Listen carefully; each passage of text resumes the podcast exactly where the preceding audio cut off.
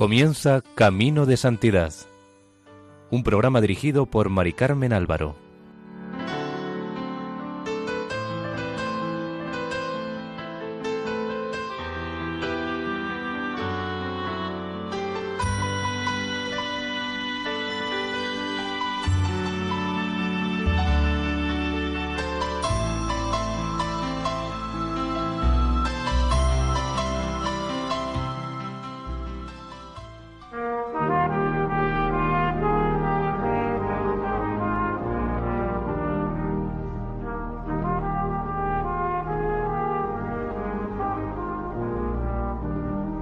Bienvenidos al programa Camino de Santidad, realizado por el equipo de Radio María en Castellón, Nuestra Señora del Lledó. Les invitamos a escuchar el primer capítulo dedicado a la vida de San Maximiliano María Colbe.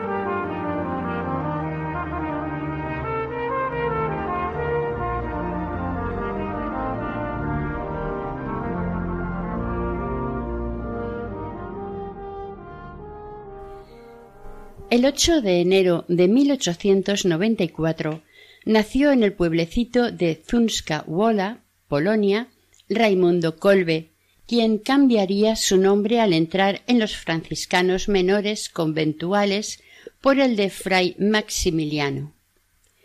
Cuando Raimundo vino al mundo, su pueblo estaba ocupado por Rusia, por tanto era ciudadano ruso. Sus padres eran modestos trabajadores de la industria textil y se llamaban Julio Kolbe y María Dabrowska. Tenían un taller en el que confeccionaban prendas de vestir para comerciantes judíos de la ciudad de Lodz. Eran un matrimonio muy cristiano.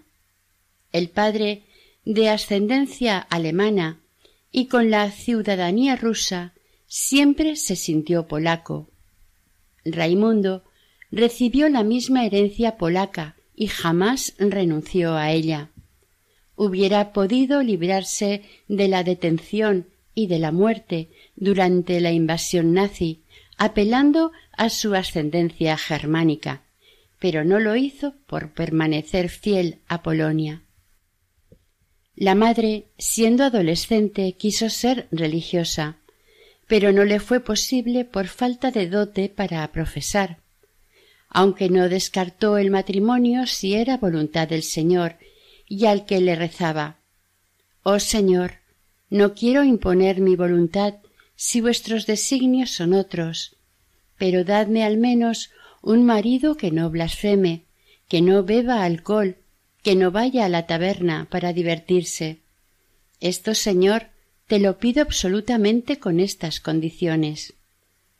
Su oración fue escuchada y a los veintiún años se casó con Julio Colbe, un año más joven que ella, pero que respondía en todo a su petición, puesto que era católico fervoroso. Frecuentaba la iglesia asiduamente, comulgaba semanalmente y pertenecía a la tercera orden franciscana, de la que era dirigente. Del matrimonio Kolbe Dabrowska nacieron cinco hijos, de los que sólo tres llegaron a adultos Francisco, Raimundo y José. La familia se conformaba con una vida sencilla. La madre años más tarde lo contó como sigue.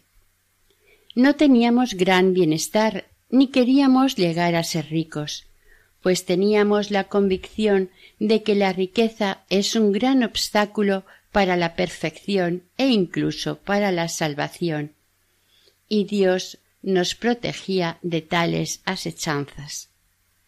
Como la mayoría de los polacos, Raimundo conocía al detalle la historia de su patria, y como casi todos sus compatriotas estaba dispuesto a luchar por su independencia política hasta dar su vida por ella si fuera necesario, como la darían su padre y su hermano mayor Francisco. Pero no se enroló en la milicia temporal, sino en la espiritual, aunque siempre mantuvo muy vivo el espíritu militar o caballeresco. Acorde con sus ideales, bautizaría a su obra predilecta con el nombre de Milicia de la Inmaculada, y con el de El Caballero de la Inmaculada a la primera revista que puso en marcha.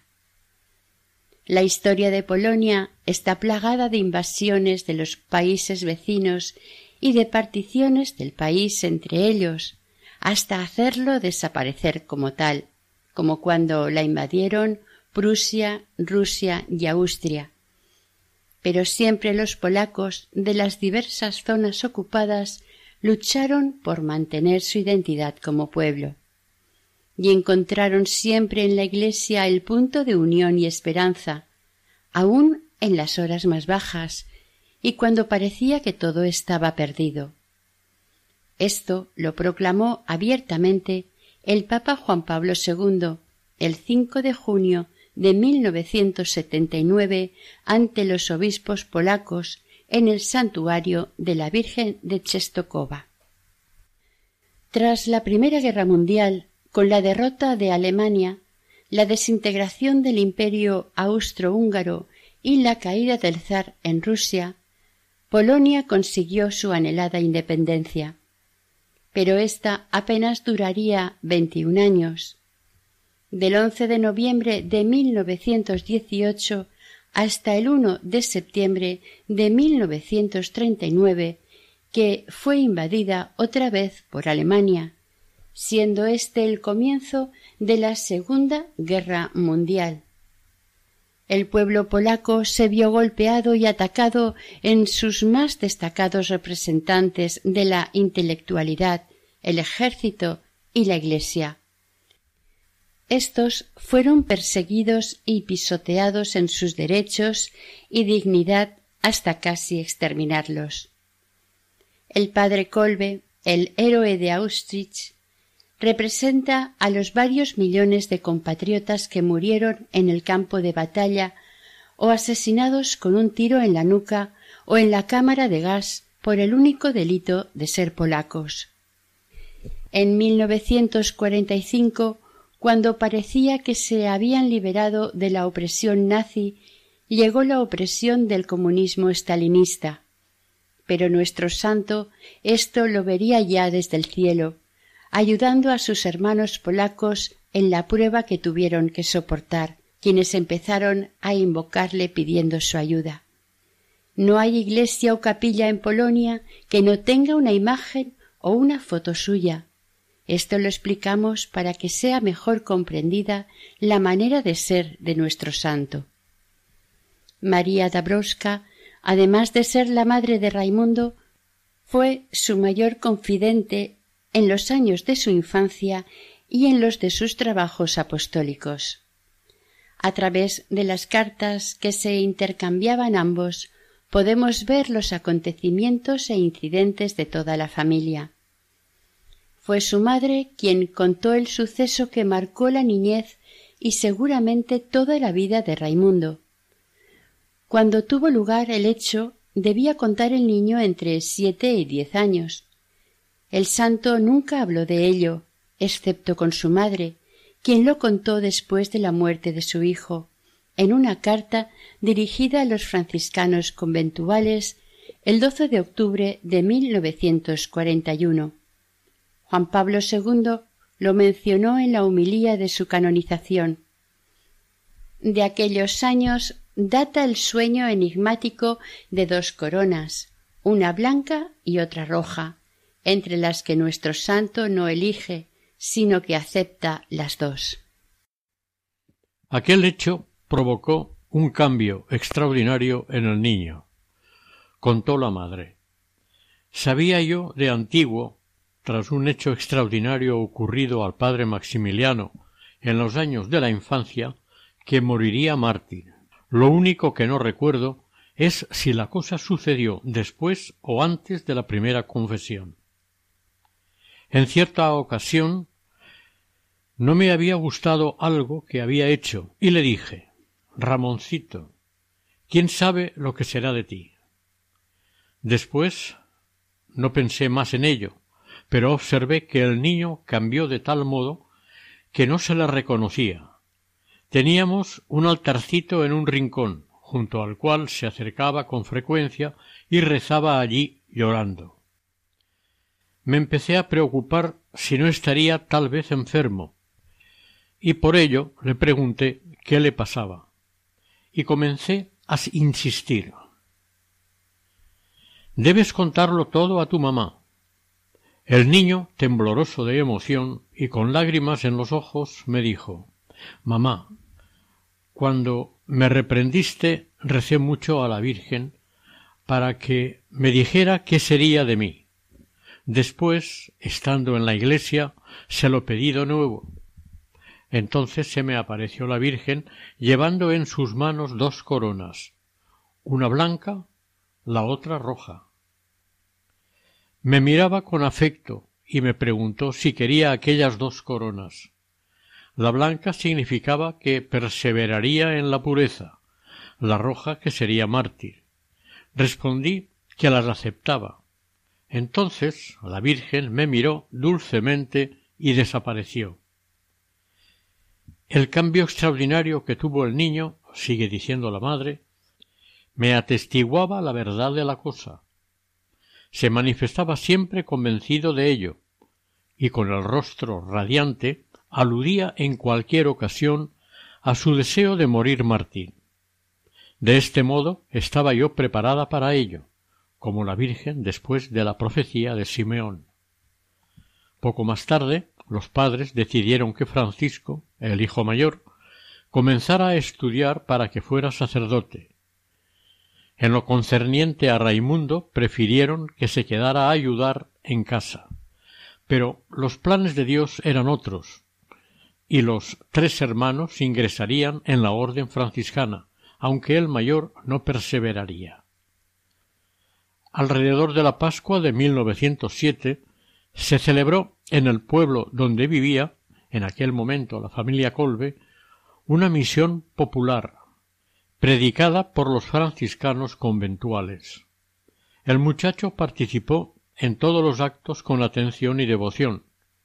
Su alma estaba bien dispuesta y acogió en su alma todo lo que los frailes decían. Uno de los misioneros animó a los muchachos a ser generosos y les invitó a seguir la vocación religiosa. Los franciscanos conventuales habían abierto un colegio en Lidiviu para acoger a quienes quisieran consagrarse a Dios en la vida religiosa. Raimundo habló con sus padres, y éstos no se opusieron a que fuera al convento, aunque ellos habían pensado que se dedicara al pequeño negocio de la familia, pero dieron el permiso para que fueran los dos hermanos. En los meses que faltaban hasta el comienzo del curso, en octubre, los dos adolescentes se dedicaron a aprender latín y a perfeccionar sus conocimientos de las demás asignaturas. A primeros de octubre ingresaron en el seminario menor de los conventuales, donde nuestro santo permaneció tres años. Destacó por su afición y aprovechamiento en matemáticas. Al parecer, su profesor de esta asignatura dijo Lástima que este joven se haga fraile, cuando tiene tantas cualidades. Un compañero de estudios declararía en el proceso era diligente y concienzudo en el cumplimiento de sus deberes, especialmente dotado para las matemáticas, obediente a los profesores, era también servicial con los compañeros, cortés, sonriente y alegre, era de carácter equilibrado. Cumplía las prácticas religiosas con recogimiento y unción, sin ningún tipo de particularidad. Recuerdo un solo episodio que me ha quedado en la memoria. Durante un rato libre encontré a Raimundo en la sala, totalmente solo, arrodillado ante el crucifijo y absorto en la plegaria. Cuando solicitó su ingreso en el noviciado, fue aceptado sin ninguna dificultad. A medida que se iba acercando el 4 de septiembre de 1910, fecha de la toma del hábito, Raimundo tenía dieciséis años y ocho meses. La duda, el miedo y la oscuridad iban en aumento en el joven. por un compañero suyo, se sabe que además, por aquella época, sufría escrúpulos, más tarde totalmente superados. Su drama interior era más complejo. Quería consagrarse por entero a la Inmaculada. Quería ser su soldado, su caballero. Quería conquistar las dos coronas, la roja y la blanca, pero no sabía dónde ni cómo. En medio de esta oscuridad pedía con fervor e insistencia a su querida madre, la Virgen, que le diera a conocer el campo de batalla concreto para conquistar la corona roja. Dando vueltas al asunto, llegó a la conclusión de que el campo de batalla sería la vida militar. Como todo buen polaco, soñaba con la independencia de la patria ocupada por los alemanes. Estaba tan convencido de ello que la misma víspera decidió no pedir el hábito religioso e intentó convencer a su hermano Francisco para que hiciera lo mismo. Pero entonces intervino la Inmaculada, a través de los consejos del maestro de novicios, el padre Sobiak, y sobre todo por un encuentro providencial con su madre de la tierra. Inesperadamente llegó su madre al convento. Iba a comunicar a sus dos hijos la noticia de que el tercer hermano, José, quería también ser religioso. Y ella y su marido habían decidido, a su vez, ingresar cada uno en un convento. El joven Raimundo la escuchó asombrado, y en un instante le desaparecieron las dudas. Sus ideales de combate en la milicia temporal se derrumbaron. Ante sus ojos apareció la consagración religiosa como un compromiso y un combate por la Inmaculada, y el 4 de septiembre de 1910 vistió el sayal franciscano y cambió su nombre de Pila por el de Maximiliano. Una vez los tres hijos se fueron de casa, los padres decidieron consagrarse ellos también a Dios en la vida religiosa. La madre, con el permiso de su esposo, Julio, ingresó por poco tiempo en un convento de benedictinas, en Lidiu, ciudad que actualmente pertenece a Ucrania. Desde allí seguía la marcha de sus hijos en los padres franciscanos.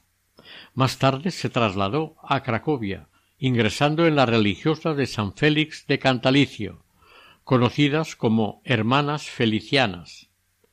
Son una comunidad de terciarias franciscanas.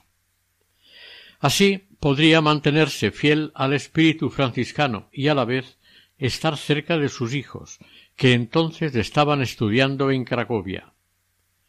Aunque después los hijos, uno detrás de otro, irían yéndose, cada uno, al destino ordenado por los superiores.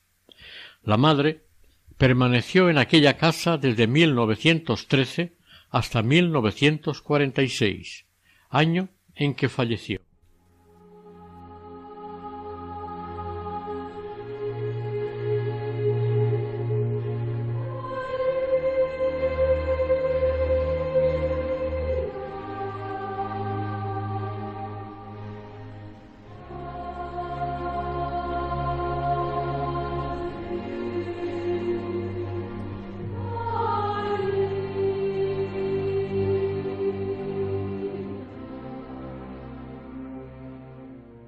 Durante los treinta y tres años vividos allí, sin ser religiosa propiamente dicha, estuvo entregada a Dios y a las hermanas. Allí le enviaba su hijo Raimundo Maximiliano las cartas que él escribía. Toda su vida vivió unida a él y en su agonía le oyeron decir Hijo mío, murió como una santa, pues como santa había vivido. Respecto al padre, ingresó en el convento de los franciscanos de Cracovia como terciario oblato, pero no se adaptó y se salió pronto. Durante un tiempo estuvo vendiendo objetos piadosos en el santuario de la Virgen Negra de Chestokova, colaborando al mismo tiempo con el movimiento para la liberación de Polonia de la opresión rusa. Al estallar la guerra de 1914, a pesar de su edad un tanto madura, se incorporó a un grupo de voluntarios que luchaban por la independencia de la patria. Fue hecho prisionero en el frente ruso y cuando le encontraron el pasaporte ruso, pues había nacido en zona de ocupación rusa, le consideraron traidor, por lo que tras un juicio sumarísimo fue ahorcado por orden de los rusos. Julio Kolbe siguió la suerte de tantos compatriotas polacos ahorcados o fusilados a lo largo de los siglos por defender la libertad de su patria. La familia Kolbe nunca supo cómo había muerto el padre. Lo suponían muerto en la Gran Guerra, como era conocida la Primera Guerra Mundial, pero sólo cuando ya habían fallecido la madre y los tres hijos, se supo en 1954 cómo había sido la muerte del padre. El hermano pequeño del santo, al tomar el hábito de franciscano, tomó el nombre de Alfonso. Los dos hermanos siempre estuvieron muy unidos. Fray Alfonso murió muy joven, en 1930, a consecuencia de una operación de apendicitis. Francisco, el hermano mayor, no perseveró en los franciscanos y se salió. Después quiso reingresar, pero no fue readmitido. Había sido el primero en pedir el ingreso en la orden. En carta a su madre dice el santo al respecto. Antes del noviciado era yo más bien quien no quería pedir el hábito, y hasta quise disuadirle también a él. Y entonces ocurrió aquel hecho memorable cuando al ir al padre provincial para decirle que yo y Francisco no queríamos entrar en la orden, oí el sonido de la campanilla que me llamaba al recibidor. La providencia divina, en su infinita misericordia, a través de la Inmaculada, te mandó a ti, mamá, en un momento tan crítico a visitarnos. Y así hizo Dios desaparecer toda la trama del demonio. Tanto la madre como los dos hijos rezaron mucho por Francisco y cualquier circunstancia era buena para recordarle, ya que no tenían noticias de él. A finales de 1930, estando fray Maximiliano de misionero en Japón, recibió la noticia de la muerte de su hermano menor, fray Alfonso, el dolor que sintió por su fallecimiento fue muy grande, pero lo pudo superar pensando, tal como le manifestó a su madre en carta del 28 de diciembre de 1930, que el hijo muerto no estará ocioso en el cielo, sino que más bien ahora puede echar una mano de un modo más eficaz también a Francisco. Tantas oraciones y lágrimas por Francisco no podían dejar de ser escuchadas, y éste que, en medio de la desorientación humana y religiosa en la que se encontraba, conservaba, sin embargo, el espíritu caballeresco y patriótico, cuando estalló la Segunda Guerra Mundial, que duró de 1939 a 1945 se incorporó de nuevo a las filas de la resistencia polaca, ahora contra el invasor alemán. Consta que en 1943 fue detenido y llevado a Auschwitz. Con toda probabilidad murió allí, ya que no se supo nunca más de él. Dos años antes había ofrecido su vida en aquel campo de exterminio su hermano Maximiliano. Sin duda, el hermano mártir de la caridad, en el momento supremo echó una mano al hermano desorientado, pero también generoso y patriota. Patria y religión desempeñaron un papel fundamental en la escala de valores de la familia Kolbe, como en casi todos los hijos de Polonia. El padre Maximiliano renunció a la acción política o militar, pero conservó el entusiasmo, la generosidad, la caballerosidad de los patriotas polacos. No renunció a lo nacional, pero le dio un nuevo contenido. Quería conquistar el mundo entero para Dios a través de la Inmaculada. Para llevarlo a cabo se sentía impulsado no sólo por su fe, sino también por su carácter y personalidad nacionales. El santo dominaba o conocía además del polaco, el italiano, alemán, francés, ruso y por supuesto el latín. Cuando fue destinado a Japón aprendió el japonés.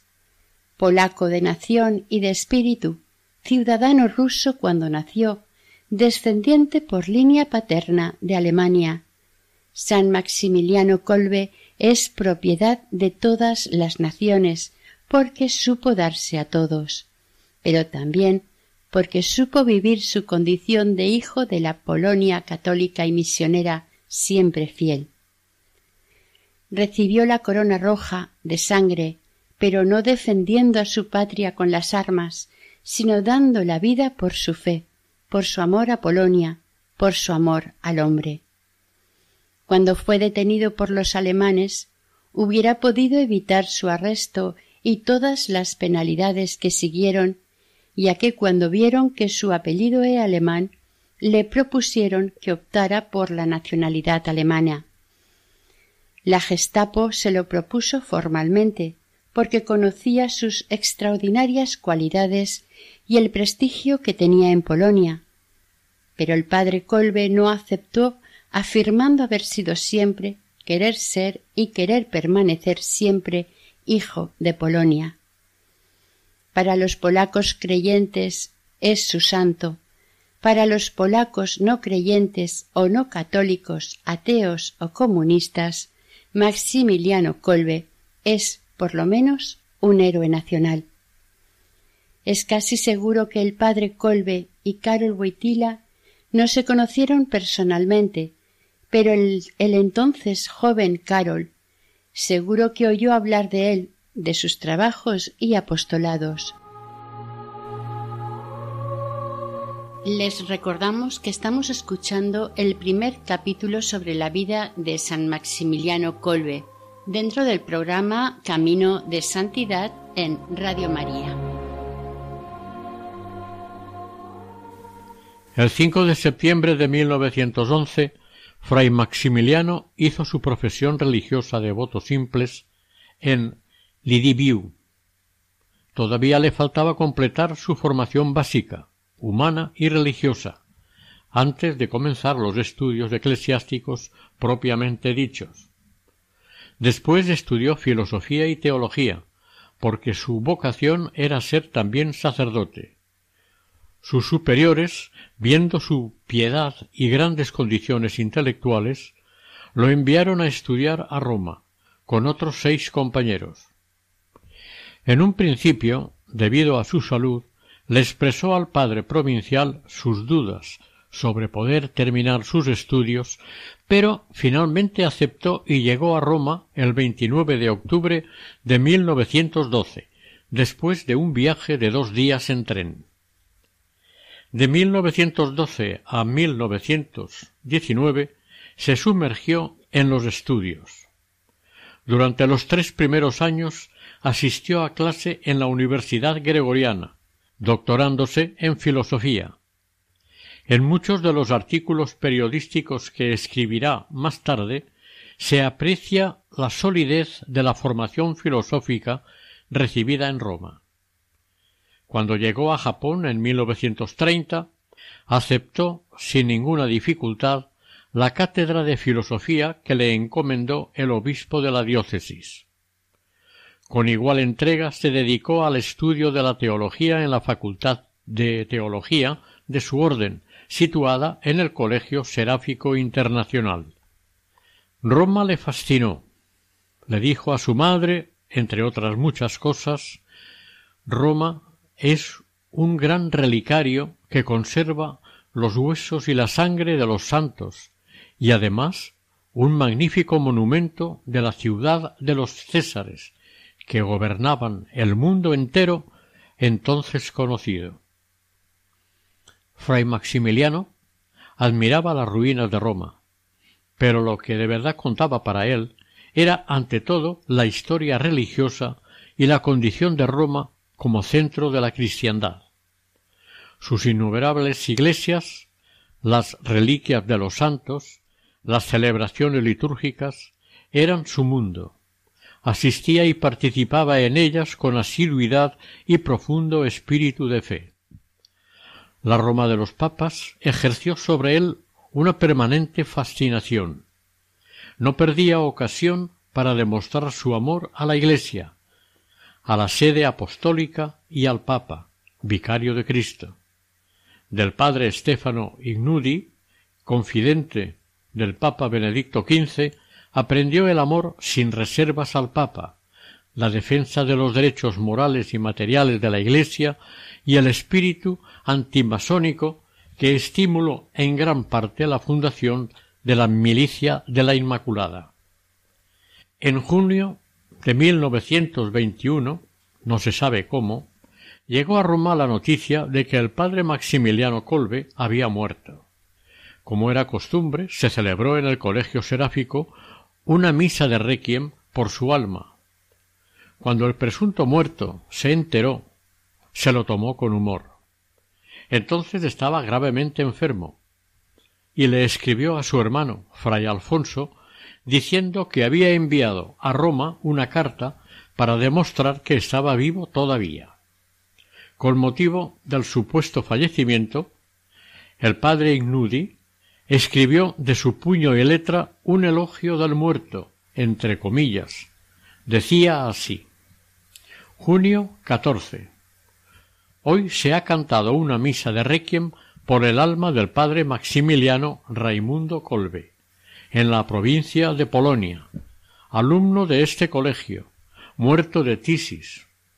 Fue un angelito, un santito, lleno de fervor y de celo, uno de los alumnos más observantes, edificantes y aun en los estudios uno de los mejores que haya tenido este colegio. Aquí instituyó entre los más generosos una asociación devota de plegarias por la conversión de los pecadores, especialmente de los enemigos más nocivos de la Iglesia, francmasones, etc. En honor a la Inmaculada, bajo el título Militia Immaculate Conceptionis, que dura todavía. Cuando poco después el padre Ignudi se enteró de que el padre Colbe no había muerto, escribió en el espacio vacío no ha muerto. Fue una noticia falsa, pero con gran acierto no tachó nada de lo que había escrito sobre él. El padre Maximiliano aspiraba sencillamente a la santidad y vivía entregado sin reservas a su ideal religioso y sacerdotal. En cartas a su hermano fray Alfonso se ve su celo por la difusión de la gloria de Dios, frente a la gravísima epidemia de indiferencia que afectaba en grados diversos no sólo a los laicos, sino también a los religiosos. Y le recordaba que la gloria de Dios consiste prácticamente, es lo mismo, en la salvación de las almas. Ahora bien, ¿cuál es el modo mejor de dar a Dios la mayor gloria posible y conducir a la santidad más elevada el mayor número de almas? Indudablemente, Dios mismo conoce mejor que nosotros la manera, porque lo sabe todo, es infinitamente sabio. De Él, por tanto, y sólo de Él, podemos y debemos aprender la manera.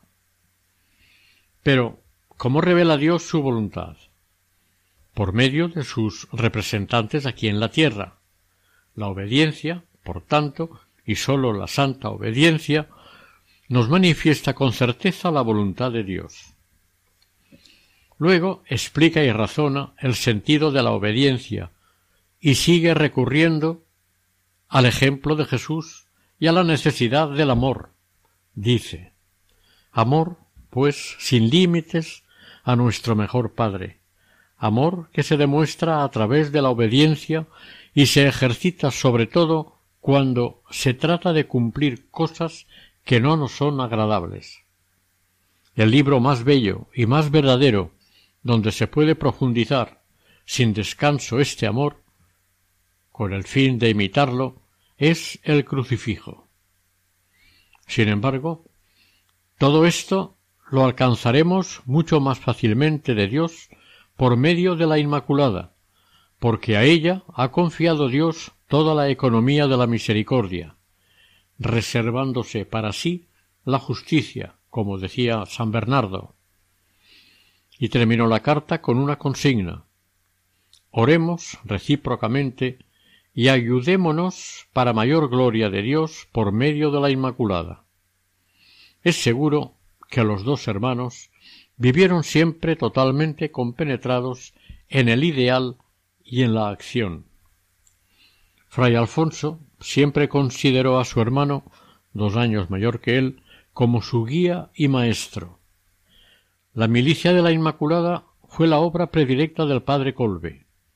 Mediante ella quiso expresar, ya antes de ser sacerdote, su amor a la Inmaculada y su ardoroso celo apostólico.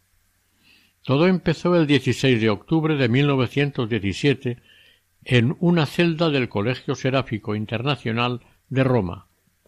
Estaban reunidos fray Maximiliano, que aún era subdiácono, junto con seis compañeros, entre ellos un sacerdote.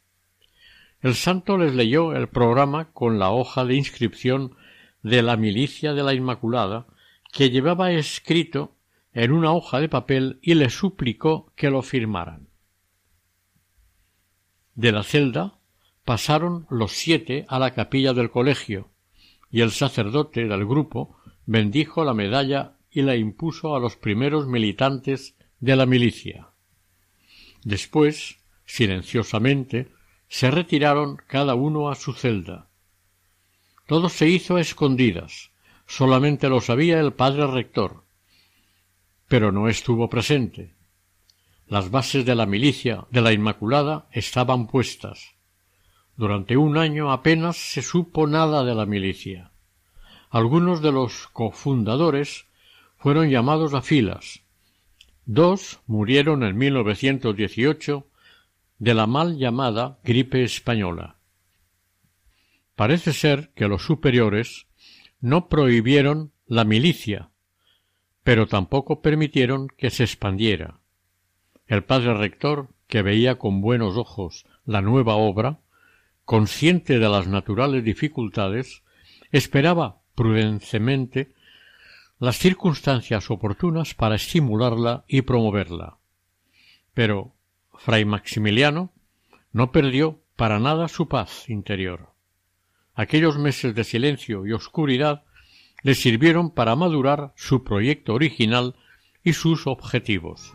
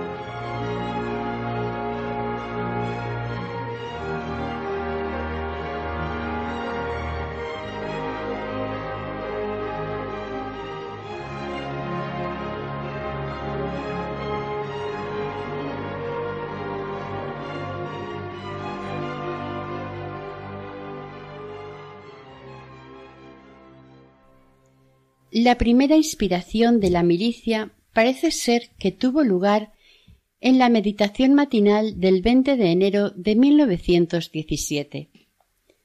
El padre rector habló aquella mañana a los estudiantes franciscanos de la conversión del barquero judío Alfonso de Ratisbona en la iglesia de San Andrea del Efrate. Aquel día se celebraba el setenta y cinco aniversario del acontecimiento. A fray Maximiliano le impresionó fuertemente la eficacia de la medalla milagrosa, y en aquel momento concibió la idea de la milicia de la Inmaculada. Las circunstancias externas se relacionan con la masonería. Esta secta secreta no cesaba en sus ataques a la Iglesia y en particular al Papa y a Roma nuestro santo se sintió profundamente afectado al enterarse de una espectacular manifestación organizada por la masonería. Cuando las noticias llegaron a los oídos del joven fraile se entristeció y disgustó. ¿Qué podía hacer él para combatir y vencer a la masonería y demás enemigos de la Iglesia? Su amor a la Virgen le inspiró la solución. Ella, la Inmaculada, es la que pisoteará la cabeza de la serpiente. Génesis 3.15. Cuantos a ella se consagren como hijos de la luz vencerán a los descendientes de la serpiente, los hijos de las tinieblas. Durante siglos la orden franciscana se había distinguido en la defensa del privilegio de la Inmaculada. El santo pensó que ahora había llegado el momento de que dicho privilegio fuera vivido y él se sentía llamado a participar en la empresa, por lo que se dispuso a luchar contra todos los enemigos de la Iglesia de la era moderna, fueran quienes fueran, masonería, laicismo, comunismo. Fray Maximiliano nunca dudó en su fuero interno de que era la Virgen misma quien quería la fundación de la milicia. Su director espiritual también se lo aseguró, y en su fuero externo, siempre aún en momentos muy penosos para él, obedeció con plena sumisión a sus superiores. Siempre permaneció fiel a este criterio. Actuó en toda circunstancia obedeciendo, y de este modo comprobó la autenticidad de su llamada. Es cuanto menos curioso y significativo que cuando se fundó la milicia de la Inmaculada estalló en Rusia la Revolución comunista de octubre y en el mismo mes tuvo lugar la última aparición de Fátima. ¿Fueron simple coincidencias o planes providenciales? Parece probado que el padre Maximiliano no conoció en vida las apariciones de la Virgen de Fátima. Por mandato de su superior el padre Cornelio, escribió el padre Colpe unos detalles sobre el nacimiento de la milicia de la Inmaculada. Contó que, reflexionando con sus compañeros la miserable condición en la que se encontraba su orden y sobre su futuro, en aquellos momentos se grabó en su ánimo la idea de o volver a restaurarla o mandarla a paseo dice el santo. Experimentaba un vivo disgusto por aquellos jóvenes que entraban en nuestra orden, frecuentemente con la mejor intención, y que las más de las veces perdían su ideal de santidad precisamente en el convento, pero no sabía bien cómo actuar. Recuerdo aún que, siendo un chiquillo, me había comprado una estatuilla de la Inmaculada por cinco copex. Además, en el seminario menor, cuando asistíamos en grupo a la Santa Misa, rostro en tierra prometí a la Santísima Virgen María, cuya imagen presidía el altar, que combatiría por ella. ¿Cómo? No lo sabía. Sin embargo, imaginaba una lucha con armas materiales, y por este motivo, cuando llegó el momento de iniciar el noviciado o de hacer la profesión, confié al padre maestro, el padre Dionisio Souillac, esta dificultad mía para entrar en el estado religioso. Él transformó aquella decisión mía en el compromiso de recitar cada día el Subtum Praesidium bajo tu protección. Todavía sigo recitando esta plegaria, aun sabiendo ya cuál sería la batalla que estaba en el corazón de la Inmaculada. Cuando la masonería en Roma salió a la luz pública de un modo cada vez más audaz, portando sus propios estandartes hasta las ventanas del Vaticano, haciendo pintar en la bandera negra de los secuaces de Giordano Bruno un San Miguel Arcángel a los pies de Lucifer y atacando abiertamente al Santo Padre en folletos de propaganda, nació la idea de instituir una asociación que se comprometiese en la lucha contra la masonería y los demás servidores de Lucifer. Para convencerme de que tal idea venía de la Inmaculada, consulté a mi director espiritual. Alcanzada la seguridad por parte de la santa obediencia, me propuse dar comienzo a la obra. Sin embargo, transcurrió un año con bastantes problemas y desalientos, pero aprovechando que el padre Colbe empeoró de sus pulmones y fue dispensado de asistir a clase, aprovechó el tiempo para transcribir el programa de la milicia de la Inmaculada y se lo envió al que en aquel momento era vicario general, para que les diera su bendición por escrito. Este le contestó Si fuerais al menos doce. Y escribió su bendición y expresó el deseo de que la milicia de la Inmaculada se propagase entre los jóvenes. En aquel primer período de la vida de la milicia, el apostolado consistía, además de en la oración privada, en el reparto de las medallitas de la Inmaculada, llamadas medallas milagrosas, en una ocasión, el mismo padre general les dio dinero para que comprasen más. El 9 de abril de 1918 le fue comunicado a fray Maximiliano que, con motivo de la entrada en vigor del nuevo Código de Derecho canónico, se le adelantaba su ordenación, por lo que se preparara para el examen que debía de hacer antes. El santo, invocando a la Inmaculada, escribió en su diario Oh Inmaculada y Señora mía, ayúdame a prepararme bien a un momento tan importante. Mientras pienso en ello, por una parte experimento un cierto espanto frente a tan gran poder, pero por otra siento un ardiente deseo de un momento tan largamente anhelado. Escribo esto para que en el futuro, cuando lea estos apuntes, mi fervor se inflame cada vez más. Fue ordenado presbítero en la mañana del 26 de abril de 1918 por el cardenal Basilio Pompili. En su diario anotó, con referencia a ello, Después de la consagración me han venido las lágrimas a los ojos pero ha sido necesario contener la emoción y recitar la plegaria del canon junto con su eminencia el cardenal. Tras la ordenación he vuelto a casa. ¡Qué impresión! Es preciso reconocer que la Inmaculada se ha dignado acompañarme hasta este punto.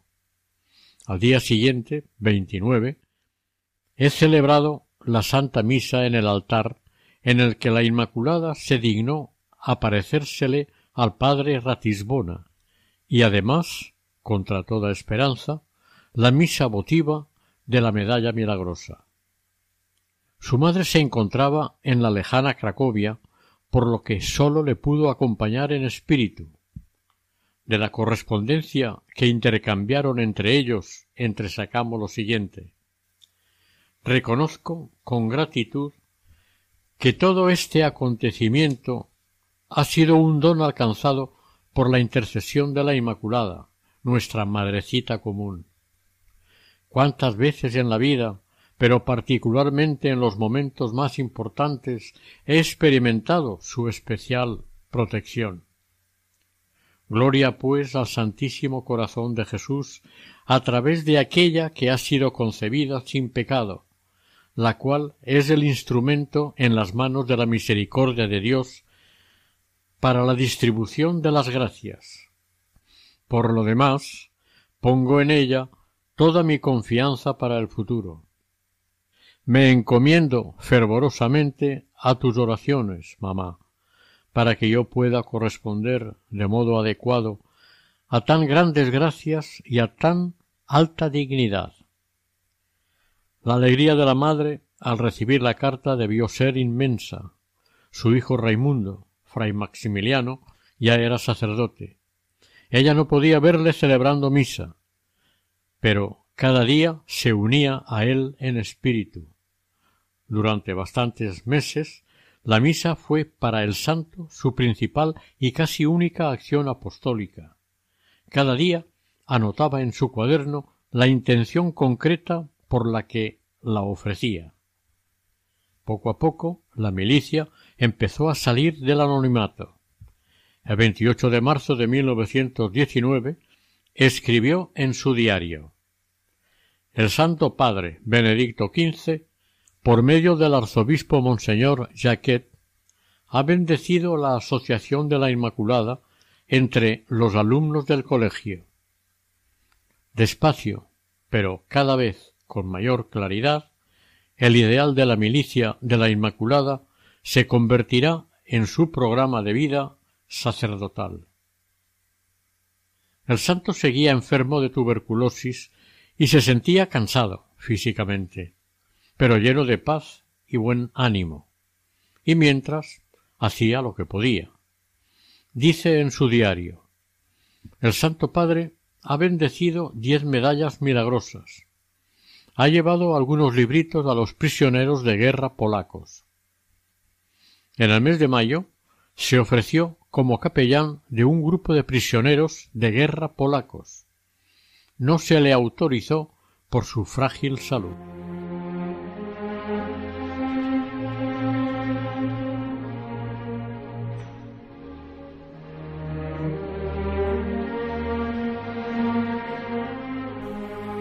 Oración. San Maximiliano, que tu corazón de Padre, sacerdote y amigo abrace el nuestro, para que podamos responder a Jesús en la llamada a la santidad. Que mirando tu vida digamos que es posible vivir el Evangelio hasta sus últimas consecuencias, dando todo sin guardarnos nada y ya que estás cerca de la Inmaculada, pídele que su manto nos cubra e intentemos serle fiel a Dios. Amén.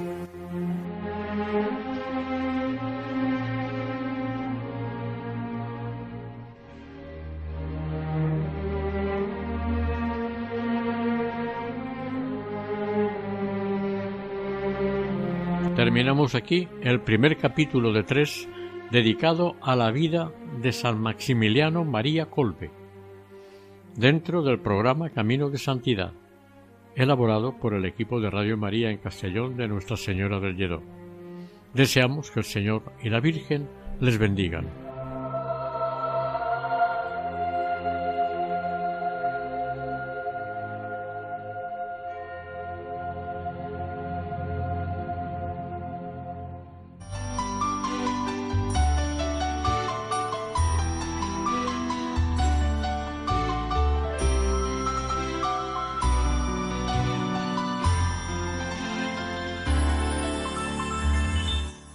Camino de Santidad. Un programa dirigido por Mari Carmen Álvaro.